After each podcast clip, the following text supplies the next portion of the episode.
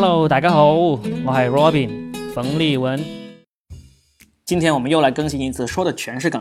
前段时间我在微博上发起了一个挑战，只要你给我一个关键词或者一个主题，我就可以给你写出一条段子。如果我写不出来，我就给你倒贴一百块。这个挑战一发出来之后呢，就很多人跑来挑战。一开始很多都是这些同行跑过来，因为他们会觉得，怎么可能只要给一个关键词或者主题你就能写出来呢？打死我也不相信。于是呢，就给我列了很多乱七八糟、奇奇怪怪的主题让我来写，结果我就每一条都写出来了。从这期开始，我就陆陆续续把我这些命题创作的段子给读出来。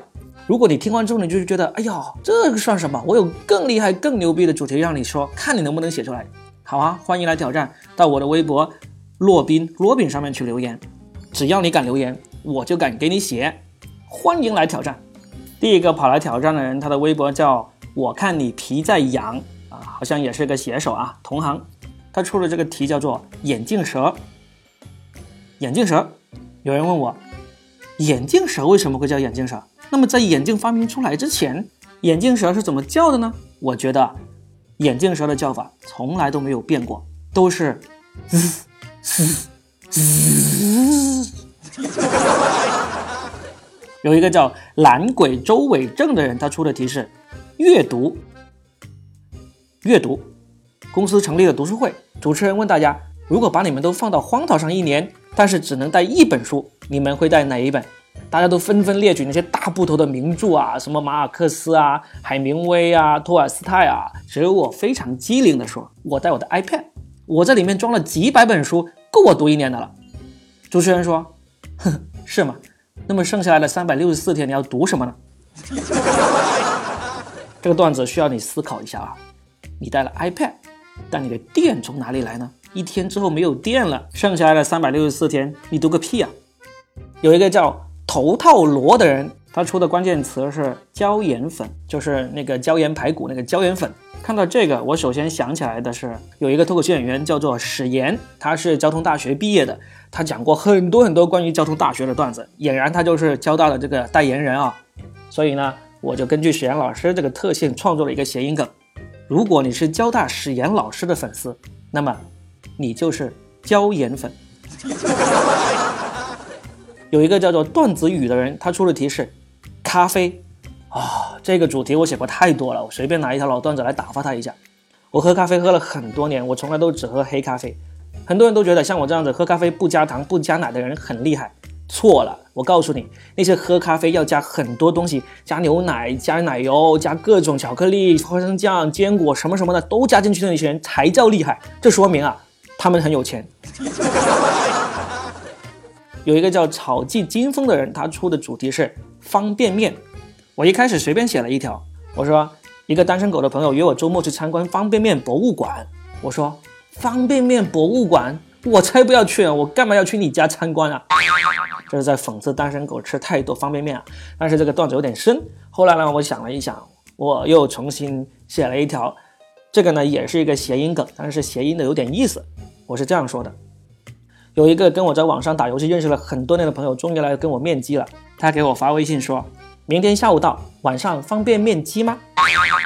方便面鸡吗？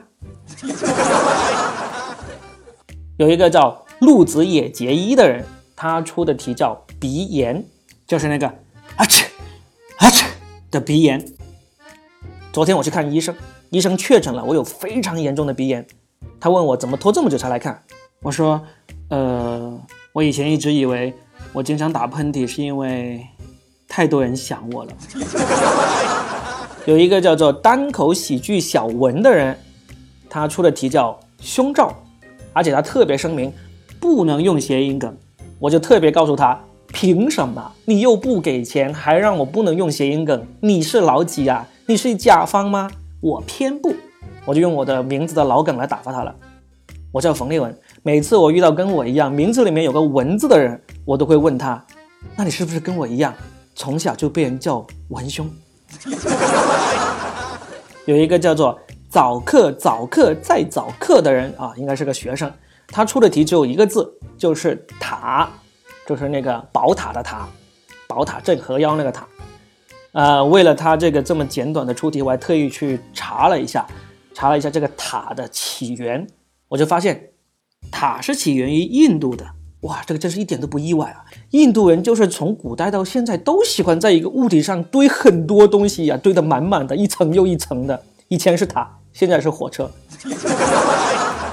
有个叫赵宁同学的人，他给了很多个关键词，我就说我这是在免费给你们写段子啊，但是免费的名额只有一个，请你只选一个关键词给我。然后呢，他就出了风口，风口。那首先想起来就是在风口前面，猪也能飞起来这句话。于是呢，我又写了一条谐音梗。免费的东西，我能给你谐音梗已经很不错了，好吗？我觉得鸡汤这个事情是真的不可信的。说什么在风口前面，猪也能够飞起来？我今天绑架了一个人，我就在风口之前牵了一头猪过去，这头猪就没有飞起来。风口，封他的口。有一个微博叫“哎呀，那就算了吧”，他给我出了一个题，叫做“能不能谈谈生孩子的心路历程”。这真是一个主题呀！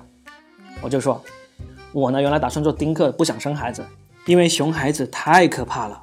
但是我为什么现在当了爸爸呢？我的心路历程是这样的：熊孩子太可怕了，打死也不生啊！老婆倒戈了要我生，那我也不生啊！他要离婚，那我也不生啊！昨晚喝多了，我操，忘了带套啊。有一个叫魔都十三郎的人啊，这个人就是小猪，是一个脱口秀演员，非常无耻的，也跑来求段子。他的给的题叫做光电编码器。这个家伙呢是学理工科的，我是学文科的，他就以为给我一个理工科的名词，我就编不出来段子了。呵呵，你以为嘞？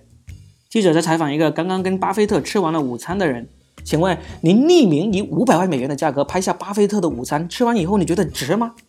这个匿名者说不值。我只问了巴菲特一个问题，他都回答不出来。这老头骗人的，坏得很。啊，那您问了什么问题啊？我就问他如何实现光电编码器的小型化，他居然不知道。光电编码器的小型化，这确实是一个非常尖端的问题。巴菲特不知道，那是肯定的啦。为了写这个段子，我可是查了不少资料的。哼，有一个叫做天涯莫林的人，他出的题叫龙椅。皇上坐的那个龙椅。进剧组的第一天，制片指着导演椅告诉我说：“这个椅子啊，就是龙椅，谁要是敢随便坐上去，后果很严重啊！”我一看导演都不在啊，我就一屁股坐上去说：“会有什么后果呀？”制片用剧本狠狠地打了一下我的脑袋，坐龙椅的后果很严重，那就是会聋。我的耳朵嗡，真的聋了，什么都听不到。果然是龙椅。有一个叫从西边跑来了一坨大翔的人，我靠，这个名字，他出的题叫电影，我觉得这种命题实在是太没意思了。我写过好多了，随便给个老段子打发一下。如果还不满意的话，就跑到我的微博里面去搜“电影”这个关键词吧，好多。我在电影院里面看《美人鱼》，开始之前在屏幕上居然还看到了《美人鱼》的预告片广告，这这什么意思啊？就好像你约会了很久，女朋友终于同意跟你去开房了，然后你关上房门，你还要再跟她解释，其实啊，婚前性行为并不是什么羞耻的事，你是不是傻呀？有一个叫做 Jason 思雨哥的人，他出了一个题，叫做“性感荷官在线发牌”啊，这条段子不错，写完之后引起了很多人的转发。喂，客服吗？我要投诉，先生。请问您要投诉什么？你们不是说有性感荷官在线发牌吗？我买了一万的筹码呀，但是这个明明就是个男的呀！啊，先生，是的，您仔细看一下，我们这位荷官呢，他确实性感，他姓勇敢的敢，他就是性感的荷官。好了，这就是这期的说的全是梗的段子创作挑战。如果你觉得听得不过瘾，或者你觉得对这些段子还不满意，记得给我留言哦。如果你的出题比较好，我也可以拿来给你创作一条段子，然后用音频给你播出来。记得留言哦。如果你们留言不多，我真的没有什么动力更新的啊。对了，还记得去微博上关注一下我，我的微博号是洛宾 Robin，洛是洛阳的洛，宾是嘉宾的宾，然后英文 R O B I N。谢谢大家，我们下期见。